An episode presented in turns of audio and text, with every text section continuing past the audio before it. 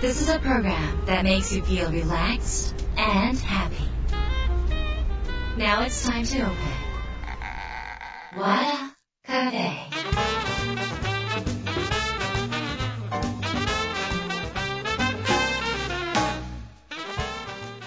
和田カフェのオーナー和田博美ですやる気満々の人もちょっと明日が憂鬱な人も明日洗っていけるよう今夜もワクワクお届けします改めましてこんばんは和田博美ですえー、っとあっという間にこう7月で今年も、えーついに2022年、え後半に差し掛かりました、えーまあ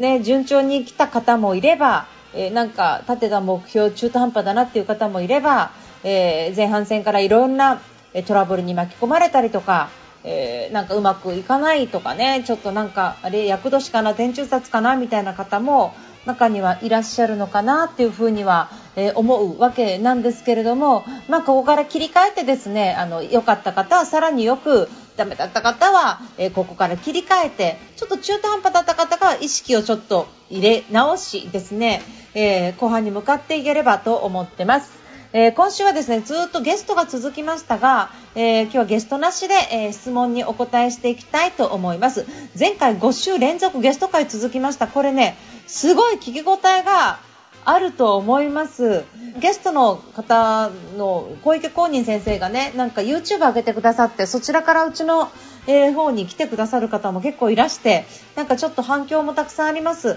えーすごく勉強になりますのでポッドキャスト Spotify とかでも、え聞けるのでぜひぜひそちらの方でも聞いてくださいね。和田ひろみ和田カフェとかね和田ひろみで検索すると出てくると思います。よろしくお願いします。えーということで今週は皆さんからいただいた相談メールご紹介します。和田博美の和田カフェどうぞ最後まで楽しんでいってください。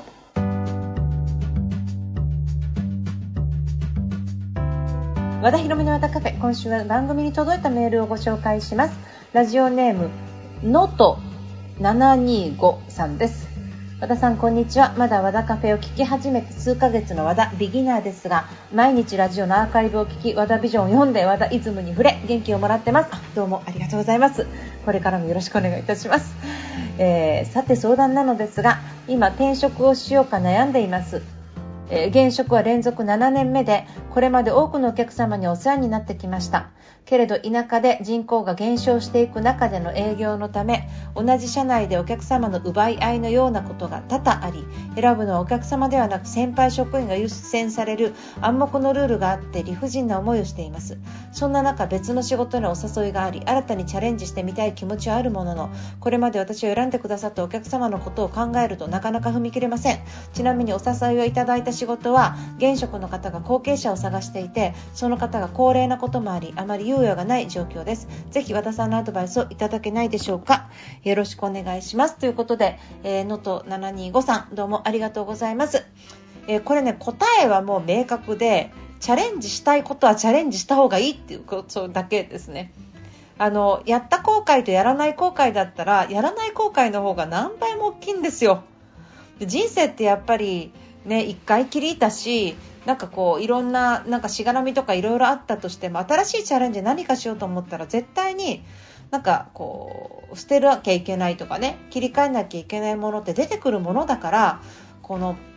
全ての人に応援されるとかこう何もかも問題がなく新しいことにチャレンジできるってそうなくってお金がかかるだの時間がかかるだの家族の反対があるだのとか、まあ、時間時間的にすごく難しい忙しい中でとかってそういう時に大きなチャンスって来るのでなんかこれは、えーもう答え的には転職された方がいいと思います。でなぜならばまず1つ目ですね人口が減少していく中の営業で、えーっと先輩が優先される暗黙のルール。これ理不尽ですよね。でこれ理不尽なままこのままいるとすごく苦しいしお客様にも失礼だと思うんですよ。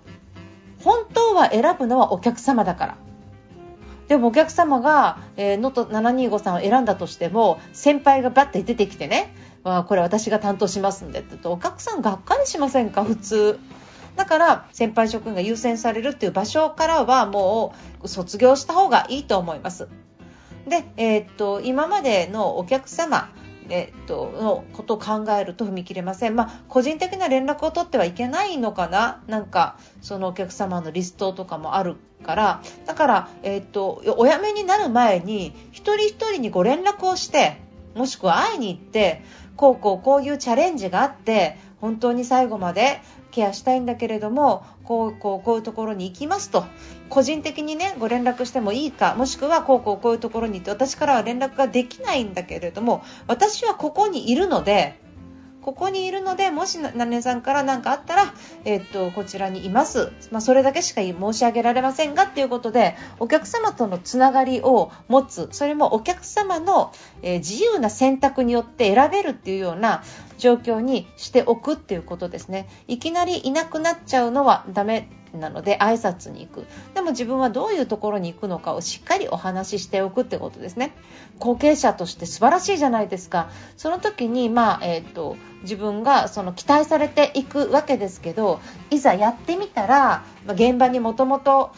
人がいてなんかついてこないとかね。なんかこう自分が未経験者でやりづらいこととかがもしあった場合ねあった場合それだけ、えー、自分が決断してやってきてるんだから何かあのうまくいかないことがあってもすぐにこれは無理だなって思うんではなくって、えー、っとまあ、自分でちょっと腰を据えてね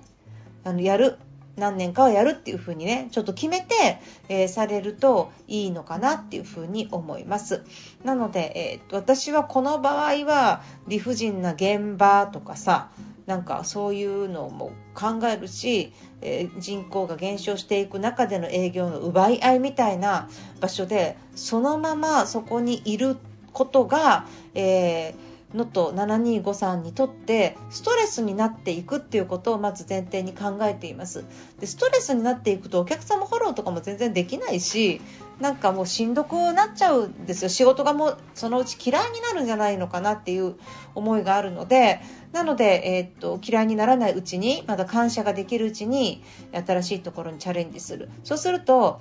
さすがに申し訳ない気持ちとかもいろいろ出てくるので、えー、飛ぶ鳥あと濁さずでねあのしっかりフォローしていく。どっちにしたって自分がお客様の、えー、っとご契約を取ろうとしたとしても、え今だと先輩職員が優先されるわけなのでお客様様のことを考えると,、えっとがっかりさせるから自分も出てしまった方がいいとかね。動いた方がいい理由の方が動かない理由よりも多くないですか？動かない理由はお客様のことを考えるとじゃないですか。だからその動いた方がいい理由の方が圧倒的に多い状態ですよね。ということは、じゃあ動かない方がいい一つのお客様のことをなかなか踏み切れませんを、じゃあどういうふうに解決するかっていうのを考えるってことですよね。だから、まあ、おはがき送る、電話をする、会いに行くっていうことをしっかりやって、えー、と、ケアをしておくこと、えー、ちゃんと説明することっていうことが、えー、と、そこで踏み切れる状況を作るってことですね。踏み切る状況を作っていけば、これ、あと何の問題もなくないです？どうでしょう？あと何もないと思いません？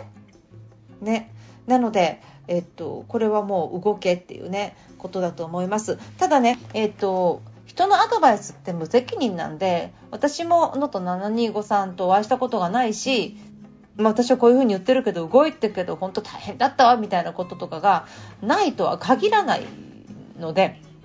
えっと、やっぱりそのあくまでもこれはアドバイスで私だったらこうするっていうアドバイスに過ぎませんのであと自分の人生で自分が動いたことはやっぱり自分で決めて自分で責任を取っていくっていうのがもう大事なので誰かにアドバイスを求めたとしてもでもそれを選ぶかどうかは能登725さん次第ってことですね。いや和田博美さんはこう言ってるけどやっぱり今の会社ノーコロでもいいんですよ。だからその誰かにの、えー、と指示に従う必要は全くないので、ただ私だったらそうするっていうことを一つの選択にしてね、もう一回、え、自分の未来、これからどんな風に生きたいのか、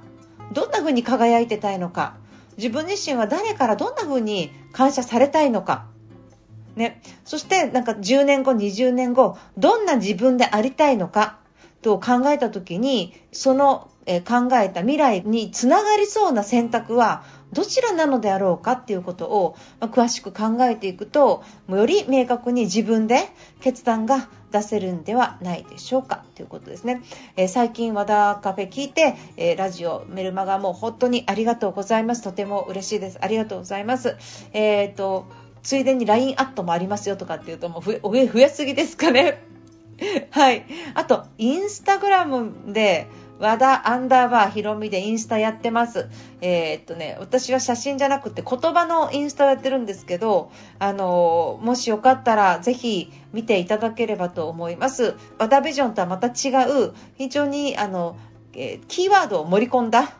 えー、言葉集になりますので、ぜひそちらの方をご覧になっていただけると嬉しいです。ありがとうございます。ということで、えー、のと725さん、ぜひ前に進んでいただければと私は思っています。えー、質問どうもありがとうございました。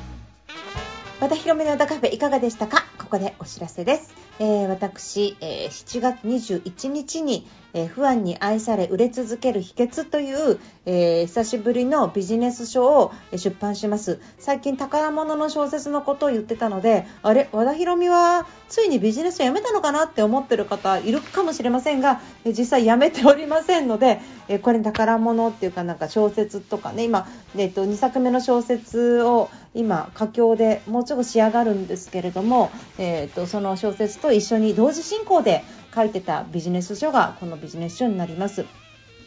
えーね、あの終わりにも書いたんですが非常にいい話を書きました。